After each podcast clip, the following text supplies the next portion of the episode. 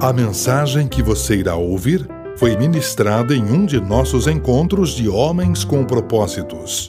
Acesse nosso site www.homenscompropósitos.com.br e conheça-nos. Agradecemos sua visita.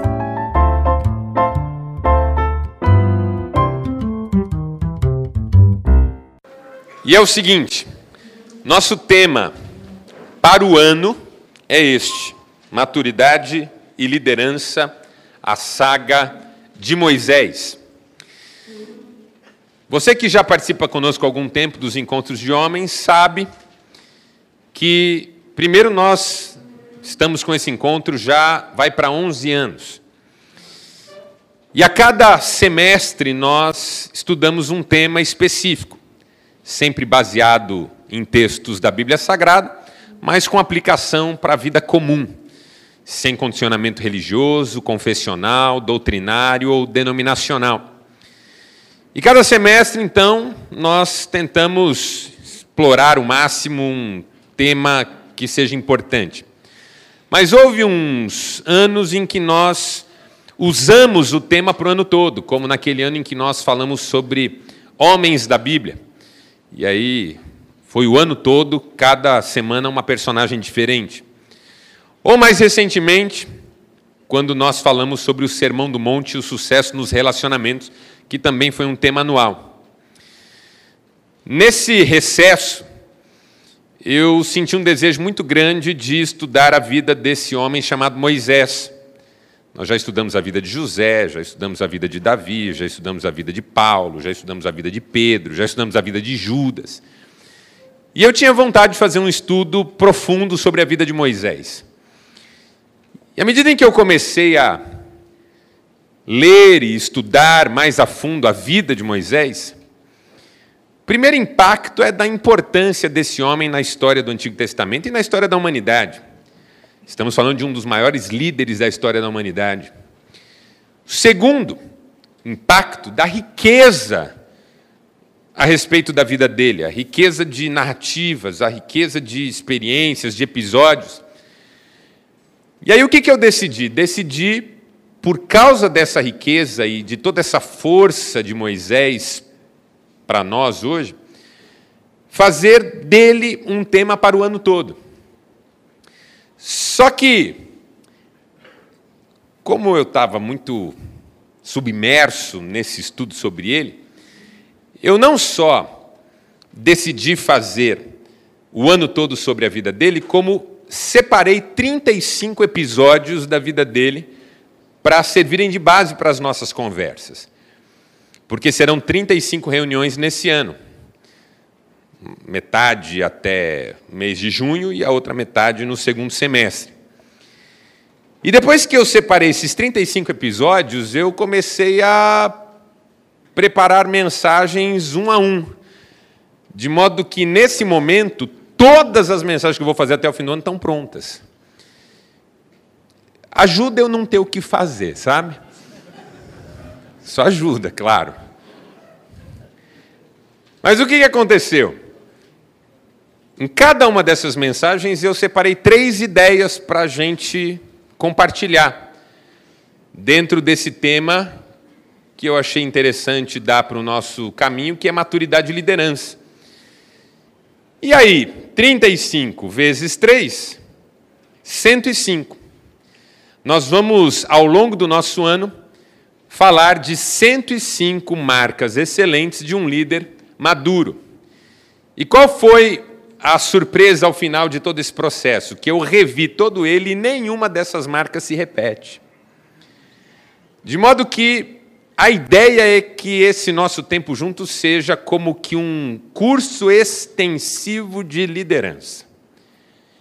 E aí, meu desejo é que você participe de todo ele. Claro, ocasionalmente você vai faltar, tudo bem. Mas se você puder, venha o máximo possível porque a minha expectativa, a oração, o desejo é que isso de alguma maneira agregue muito valor à sua vida. E se você tem um amigo que você acha que precisa investir nessa área, liderança, maturidade, convide. Se você tem um pessoal lá na sua empresa que você fala, pô, queria que esse pessoal ouvisse essas coisas, convide. eu acho que vale a pena a gente investir, porque é um tema que a gente não sabe nem quando vai voltar em alguma coisa parecida. E a vida de Moisés é impressionante, um recurso maravilhoso para nos ajudar. Então, só para deixar você a par do que nós vamos fazer esse ano e desafiar você a participar. E aí o tema de hoje, valores, uma reflexão que nós vamos fazer em Êxodo 2, 1 a 3 e 10, que diz assim: Um homem de Levi casou-se com uma mulher da mesma tribo, que engravidou e deu à luz um filho. Vendo que era bonito, ela o escondeu por três meses. Quando já não podia mais escondê-lo, pegou um cesto de junco e o vedou com piche e betume. Colocou nele o menino e o deixou entre os juncos, à margem do Nilo. Tendo o menino crescido, ela o levou à filha do Faraó, que o adotou e lhe deu o nome de Moisés, dizendo: Porque eu o tirei das águas. O que é que significa liderança? E o que é que significa ser líder? Quando uma pessoa diz assim, eu não sou líder, essa afirmação nasce de uma concepção que a pessoa tem desse tema, dessa palavra, desse conceito. E normalmente ela está influenciada por uma ideia de liderança que está intimamente relacionada a cargo, função e hierarquia. Aquela clássica confusão entre líder e chefe, liderança e chefia. E a gente sabe que não necessariamente um chefe é líder. E nem sempre um líder está em função ou cargo de chefia. Você está na sua empresa, numa reunião, e o supervisor, ou o gerente, ou o diretor está presidindo a reunião. E ele faz uma sugestão, uma ideia. E no momento em que ele dá a ideia, um grupo de pessoas presente na reunião olha na direção de um mesmo sujeito, que não é o gerente, que não é o supervisor, que é um sujeito que está ali participando da reunião. E se esse sujeito fizer um sinal positivo com a cabeça, todos aceitarão a ideia com tranquilidade. Mas se ele fizer algum tipo de menção a qualquer possibilidade de desconforto em relação à ideia, os demais também ficarão desconfortáveis. Porque, embora naquela reunião o chefe seja o sujeito presidindo, o líder é o sujeito para quem todo mundo olha. E esse é um fator de desestabilização de liderança em muitas empresas. O chefe e o líder não são a mesma pessoa. E há uma divisão, um cisma no pessoal, na equipe de trabalho. Outro, outra confusão muito comum a respeito de liderança é a confusão entre liderança e uma certa qualificação do desempenho.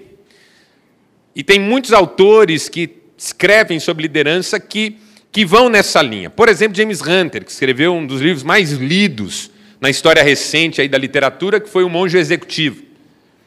Ele tem uma definição de liderança. Ele diz assim: liderança é desempenhar tarefas enquanto se constrói relacionamentos. A frase é verdadeira, eu concordo com ela. Mas, de alguma maneira, ela qualifica o líder.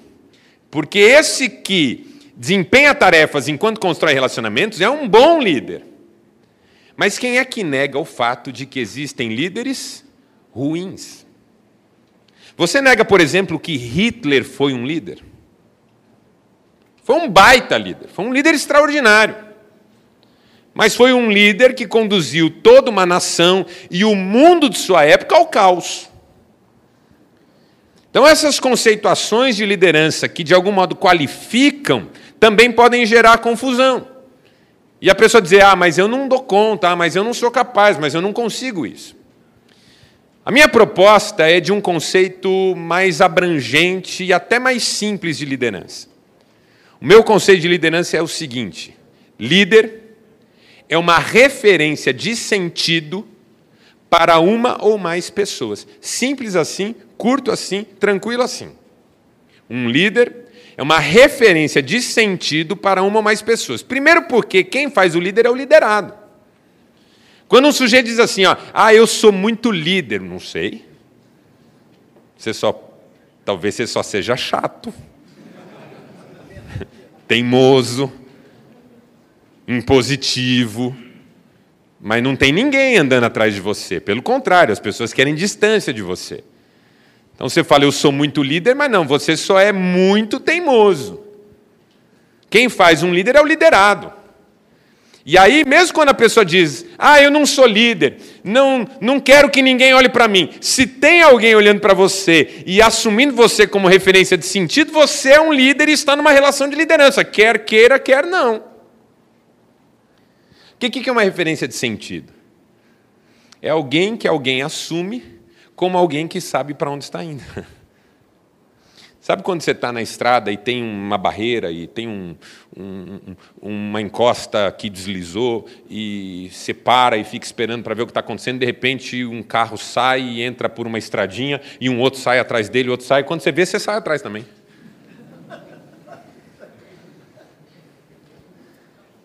E o cara vai indo, vai indo, um monte de gente, quando vê, está uma fila enorme atrás dele. Aí ele para, tira uma cesta de camping. Olha, ah, vocês também vieram acampar? Mas naquele momento ele era uma referência de sentido. Ele passou a impressão que sabia para onde estava indo. E aí, quando alguém passa a impressão que sabe para onde está indo, os outros vão atrás. E não significa necessariamente que o sujeito saiba para onde está indo. Porque referência de sentido tem essa também. Eu posso seguir alguém que não sabe para onde está indo, mas eu tenho a sensação que sabe. Por isso tem gente que segue maluco. Gente, tem maluco nesse mundo. Muito maluco nesse mundo. Estava com saudade, Radamés?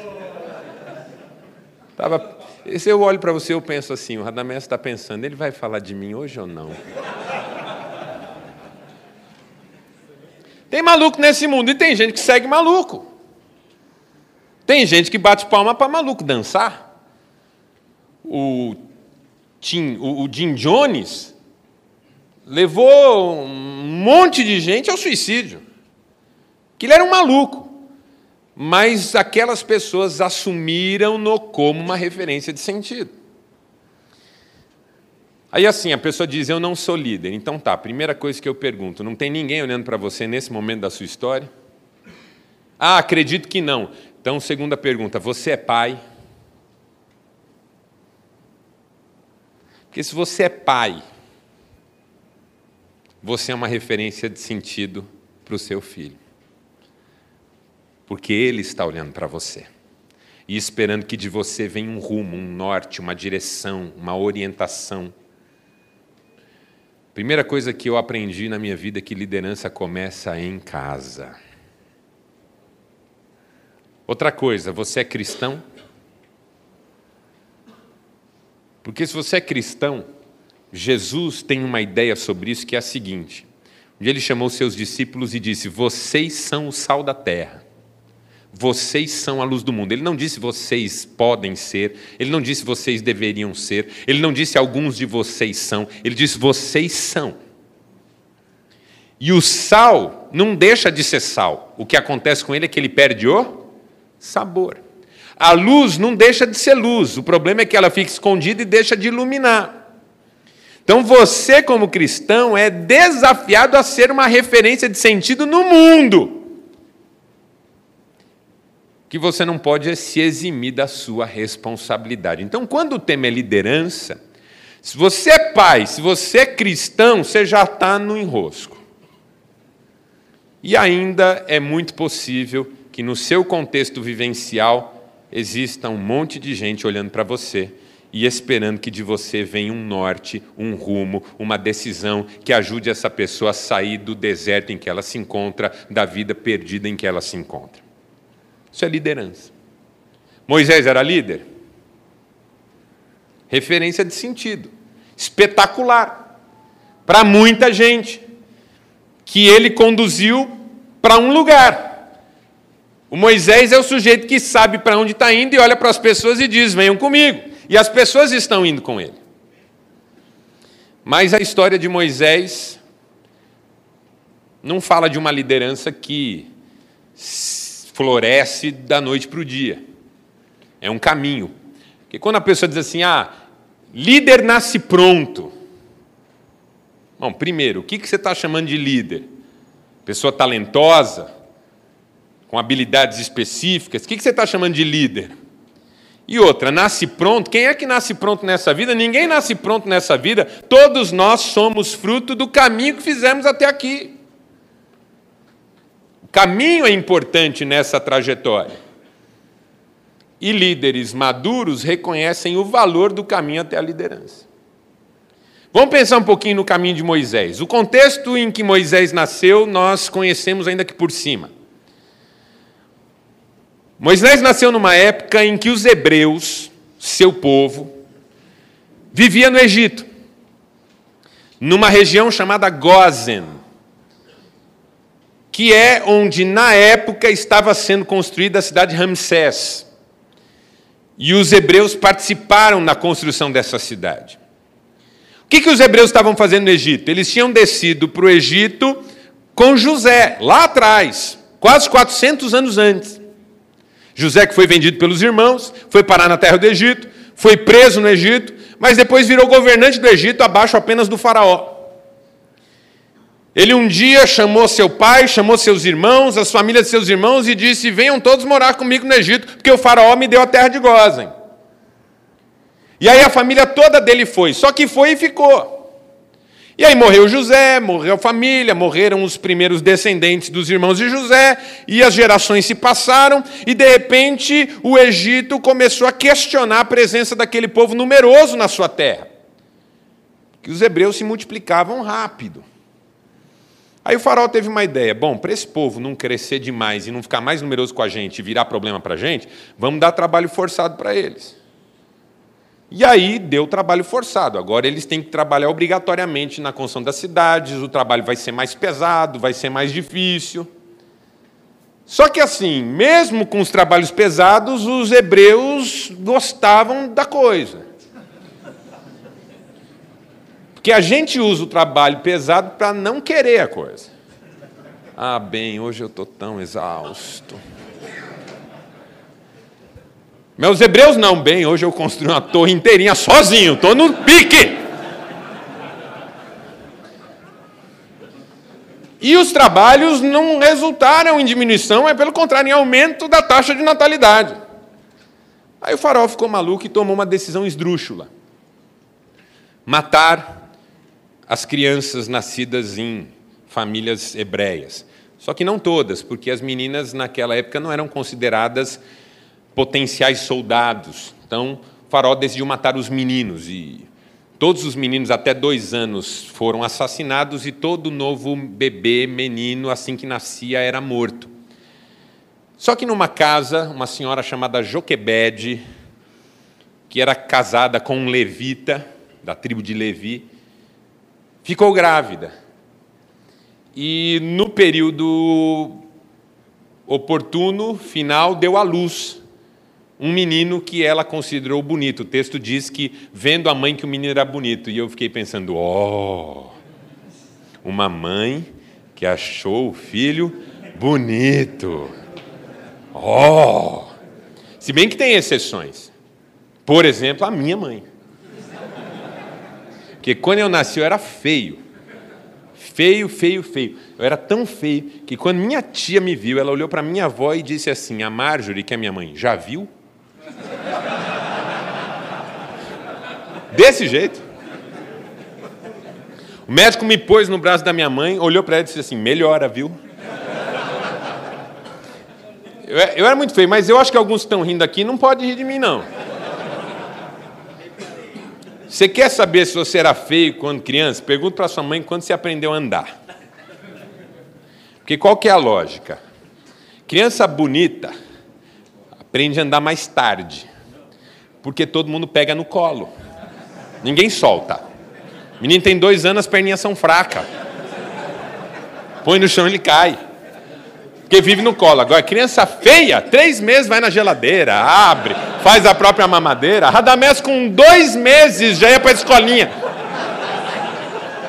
Sozinho, guiando um cachorrinho ainda.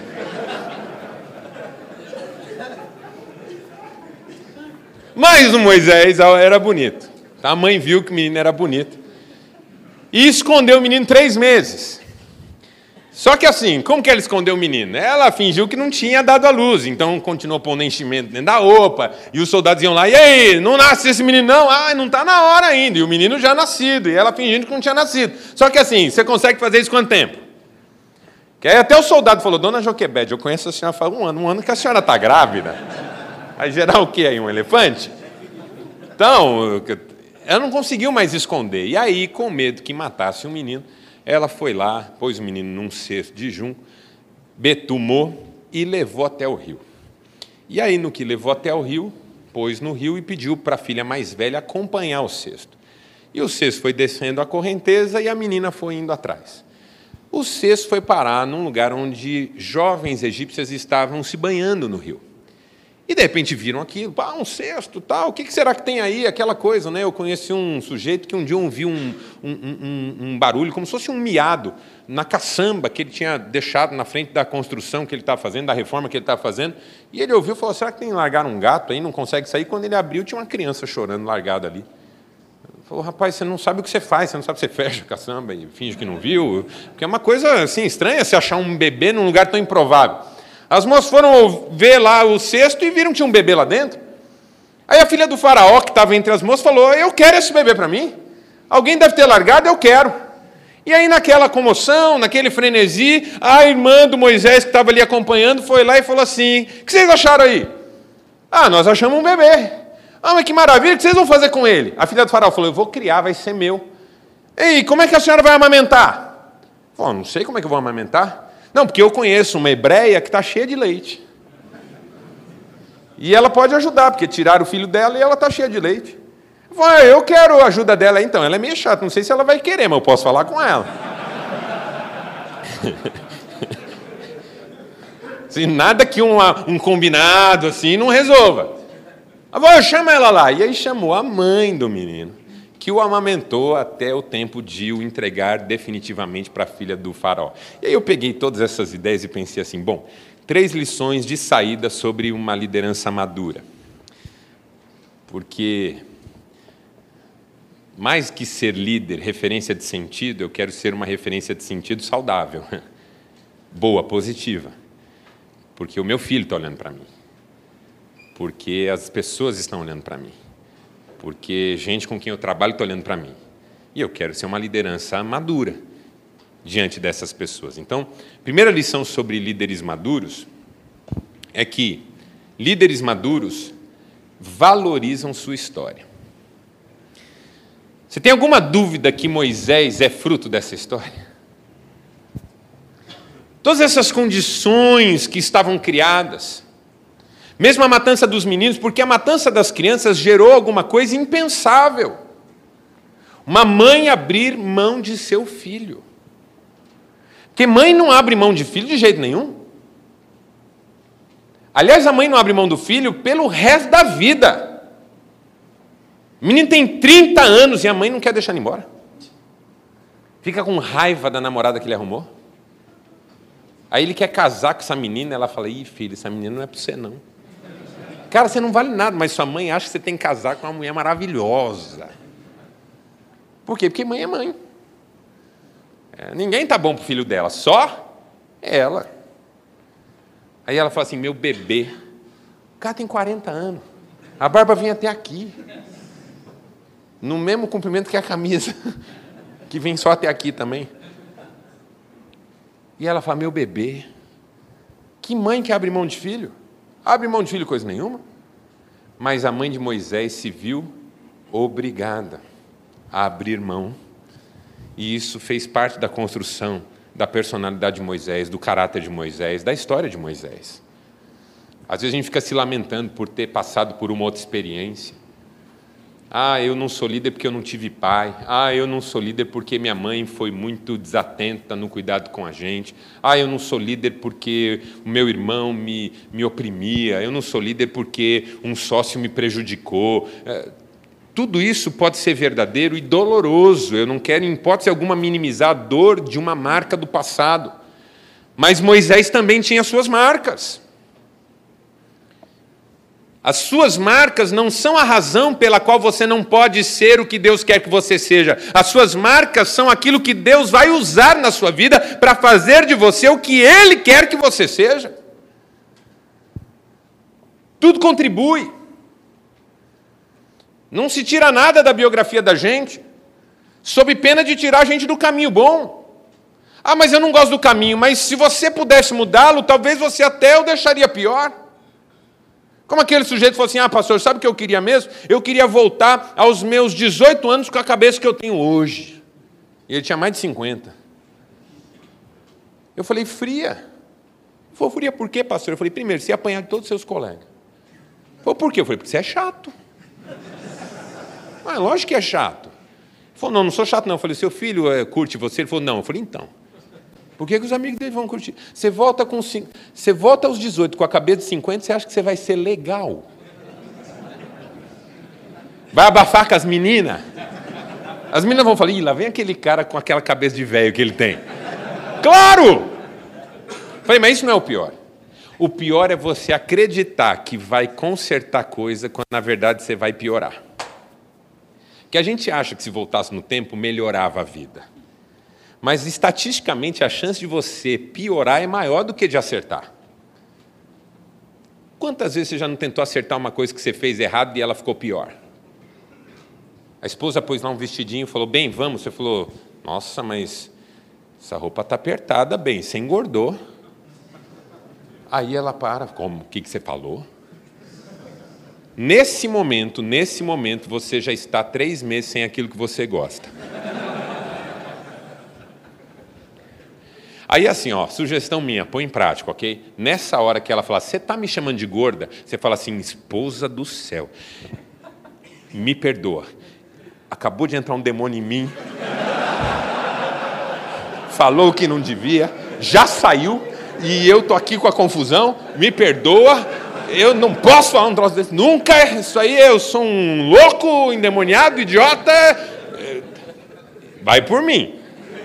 Mas não, você vai explicar o que você tentou dizer. Não, bem, é que do, desde o menino, você. Pronto!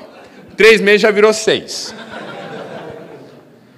Porque às vezes você acha que vai consertar um negócio e piora. Imagina voltar no tempo.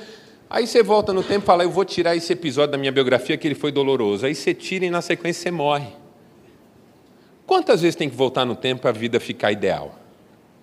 Então eu sou da opinião que a gente não volta no tempo para resolver a vida, até porque isso é impossível, mas começa a pôr a vida em ordem daqui para frente.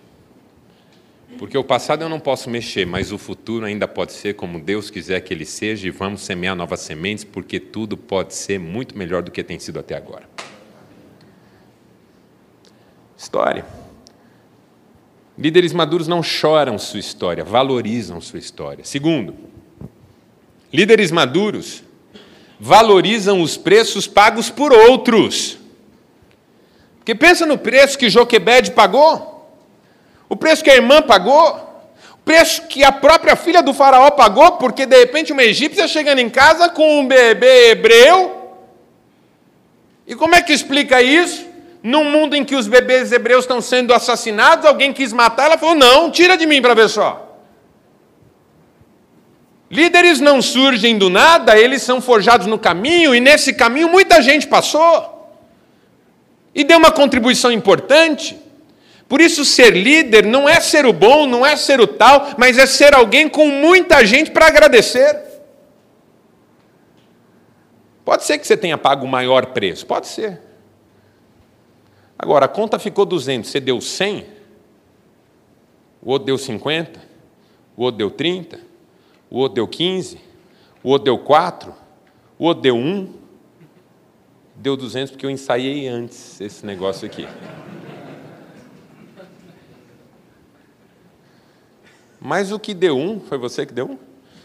O que deu um completou a conta, porque a conta era 200, não 199. O que deu 4 completou a conta, porque a conta era 200, não era 196. E vou parar por aí antes que eu me confunda.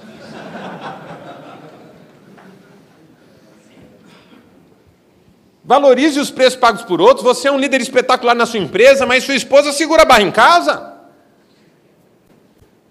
Você é um líder excelente no seu negócio, mas os seus filhos não te dão trabalho. Você é uma pessoa super bem requisitada, benquista, mas seu pai pagou um preço para você chegar onde chegou, coisas que ele nunca pôde desfrutar. E aí, sabe uma coisa legal? Agradecer. Agradecer mesmo. Chegar em casa e falar: bem, você é bênção na minha vida, porque você segura a onda para eu poder ser o bambambam bam, bam lá na minha, na minha empresa, no meu trabalho, na igreja onde eu ajudo.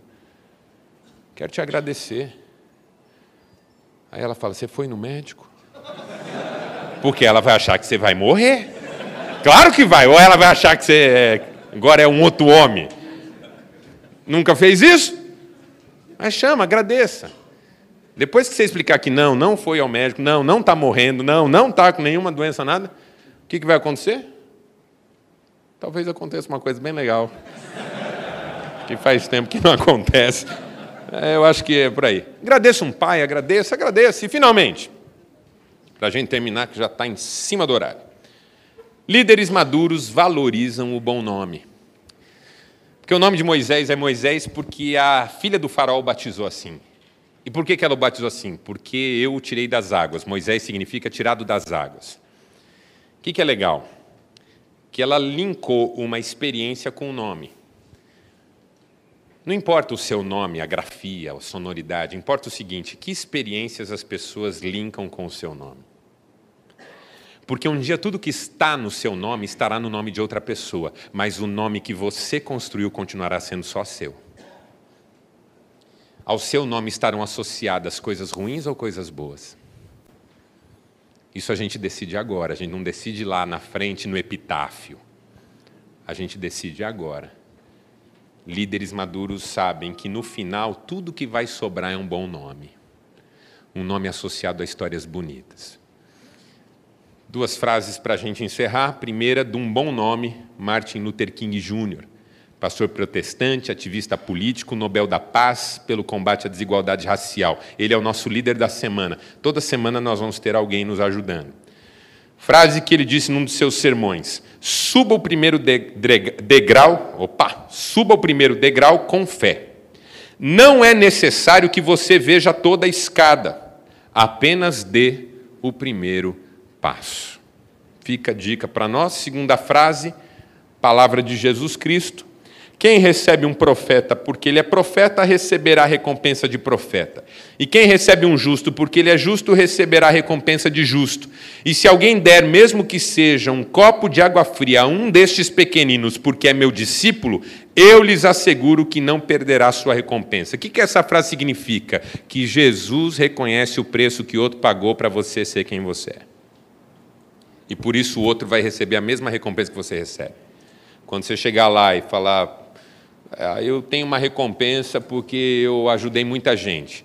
Quem te ajudou a ajudar muita gente recebe a mesma recompensa que você. E essa é a beleza do céu, que as coisas lá são justas e não aparentes. Próximo encontro, lugar será o nosso tema, esse será o texto e eu espero revê-los. Deus te abençoe, obrigado pela atenção e até na próxima quarta-feira, se Deus assim nos permitir. Tchau! Thank you.